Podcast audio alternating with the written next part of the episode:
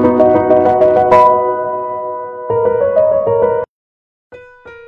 历正月十二，小丽向大家问好。今天的科技新闻有：外媒报道，LG 将会在明年的 CES 上发布新机 G7，该机将会搭载骁龙八四五处理器，并率先支持屏下指纹识别，屏幕依旧会采用自家的 OLED 屏。为了消除降频门所带来的影响，苹果宣布了一项解决方案：对于过保的 iPhone 六或之后的手机型号，其电池更换价格从七十九美元降至二十九美元，持续时间为明年一月下旬到年底。国行方面，更换电池的价格将从六百零八元下调到二百一十八元，下调幅度为三百九十元。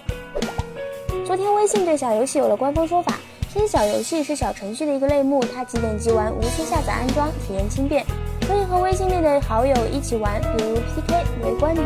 享受小游戏带来的乐趣。先是小程序，要这样发展下去，估计腾讯的 WeChat OS 快来了。腾讯公布了一份面向欧洲玩家的王者荣耀问卷调查，问卷最后表示，制作团队正在寻找玩家参与 Switch 版本的内测，并且让有兴趣的玩家留下邮箱。不得不说，大农药的渗透力真是强啊！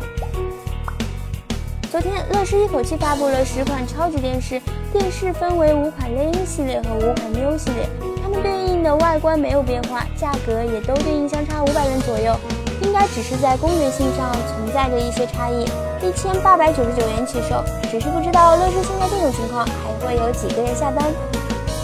以太坊创始人巴特林周三在推特上表示，如果我们所取得的成就就是为了讨论豪车和不恰当的消耗商，那么我将会退出。